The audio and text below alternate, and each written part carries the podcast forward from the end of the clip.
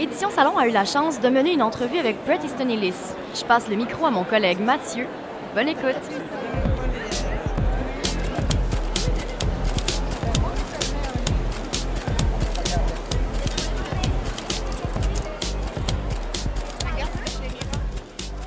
Mr. Elis, it's an honor to, uh, to meet you, sir. Thank you very much. Thanks for accepting to uh, participate uh, in our podcast. I'm you were a uh, happy to. podcast pioneer yourself. Uh, I don't know if I was a. well, you know, in a way, I was a pioneer. I started out when it was kind of the Wild West Yes. of podcasts. Yes. So I started about six or seven years ago Yes. before e- everyone now has a podcast. And before corporate uh, interest in the, the medium. Well, you know, well, I have to say, I started with a corporation. My podcast was at a corporation, and I couldn't stand it. So we left the corporation. We and we're on our own, and so that's where well, we're under Patreon, but it still is. We control it. We don't have to do advertising. Yes. And so, um, uh, yeah, that was a big lesson. Uh, Yeah. Not wanting to do it under a corporation. I guess. And you're not someone who likes to be censored. You're not someone who likes to be.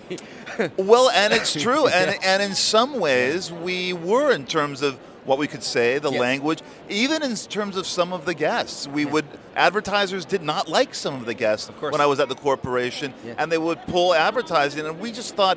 Why are we doing this? Yeah. Why am I doing this? It's not even that much money. It- Uh, yeah, uh, Then exactly. it wasn't. Then, Yeah. then it still might not be. I don't know. We don't do advertising Yeah. anymore. Would you be interested in getting back to that medium, uh, you know, in the you- near future? But or- you know what? I have been back to the Yeah. medium, and so I am podcasting every two weeks, and I've been doing Oh, it for yes. the last year and a half. Yeah, okay, yeah. So it's it has been something that oh, there was a long break, Yeah. of about a year. Or maybe that's why. Yeah. Yes, and then we went back to it last um, last year. So it's been about a year and a half. We've been doing new podcasts. So we're going to send our French uh, speaking listeners to your podcast then It's the Brett Easton Ellis podcast at Patreon. at Patreon, Yes, Patreon, uncensored.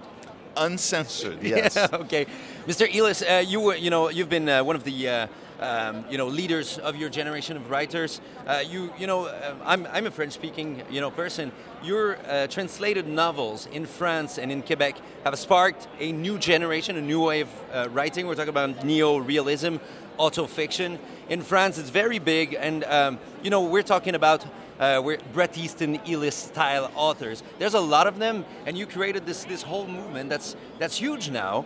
And uh, and what do you think about this? You know, being the leader at the forefront of a generation. I wish Yeah. I could take more credit for it. I wish I could say I'm aware of it. Yes. I have to say that I'm. I, I think about it when I come here, when Yeah. I come to uh, Paris, when w- now here in Montreal. I Yes. had writers.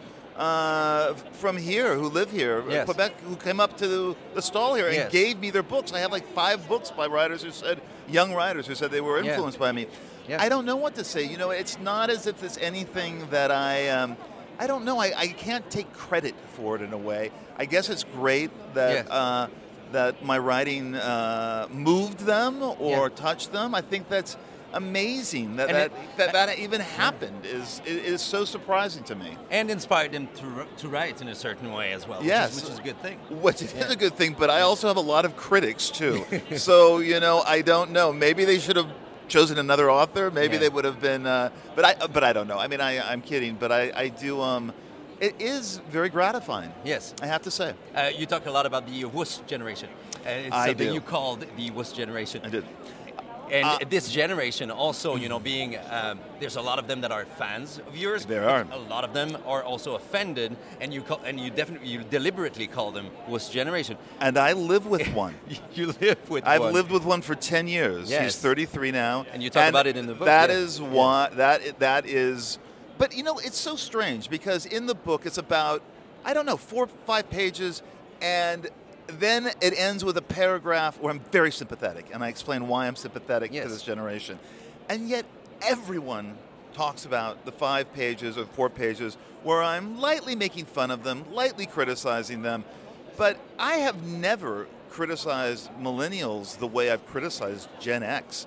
My God, I've written novels about how shallow and selfish and murderous Yes. my generation is. I've never written an American Psycho for millennials or a Less Than Zero for millennials. true. I actually like them, and it's too bad that. And I have a lot of millennial friends. Yes. And it's sort of too bad that that's they take it too seriously, perhaps in the book, and they think that I don't like them, but I do. As I said earlier today, I was uh, giving an interview here. I went to a restaurant last night that was all run by millennials a millennial chef, millennial waiters, a millennial owner, and it was fantastic. They're It very gave me entrepreneurial. hope. They Yeah. are, and so Yeah. it gave me hope. Uh, I wish my boyfriend was a little more entrepreneurial, but you know he'll find his way. Looking for an agent or looking for a, a I don't know, a kind of a self-help guide. I'm not sure. A life coach. a life That's coach. what he needs. A life Is coach. it your first time in Montreal? No, It you've is been here my, before. No, I've never oh, been. there. Really? Okay. It is my first time in Yeah. Montreal, and it's also my first time in uh, anywhere in the provinces in Canada in 15 years. No way. The last two times I was here were both in Toronto. Okay. Well, you've missed the best part. No, no. I, w- Mont- oh, Montreal is great. Montreal Yeah, is yeah, the best yeah. part. Oh, yeah, it Montreal is the is, best great. part. I've Yeah, been here now exactly. three or four days. I love it. Yes. I love it. Yeah. You have to try Quebec City. Uh, It's, it's very gothic. It's very. It's, it's the landscape is beautiful. It's very pictorial. Uh, a very pictorial city. It's beautiful. Is it close by? You know, Hitchcock shot a movie there in Quebec City. Yeah, it's two which, hours from wh- here. which movie did he shoot there?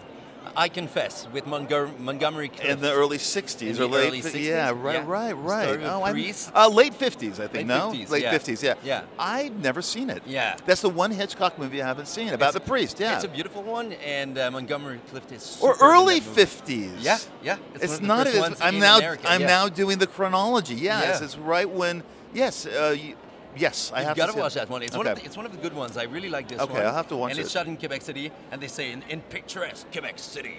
You know, I and love yeah, it. it's I really love nice. it. Well, Brett Sinilis, has been a pleasure for me to interview you. Thank you so much, you. and I hope you have a great time in Montreal and that you come back to, I- to see us again. I love it. Thank you so much. Thank you. Une production de Roméo Podcast.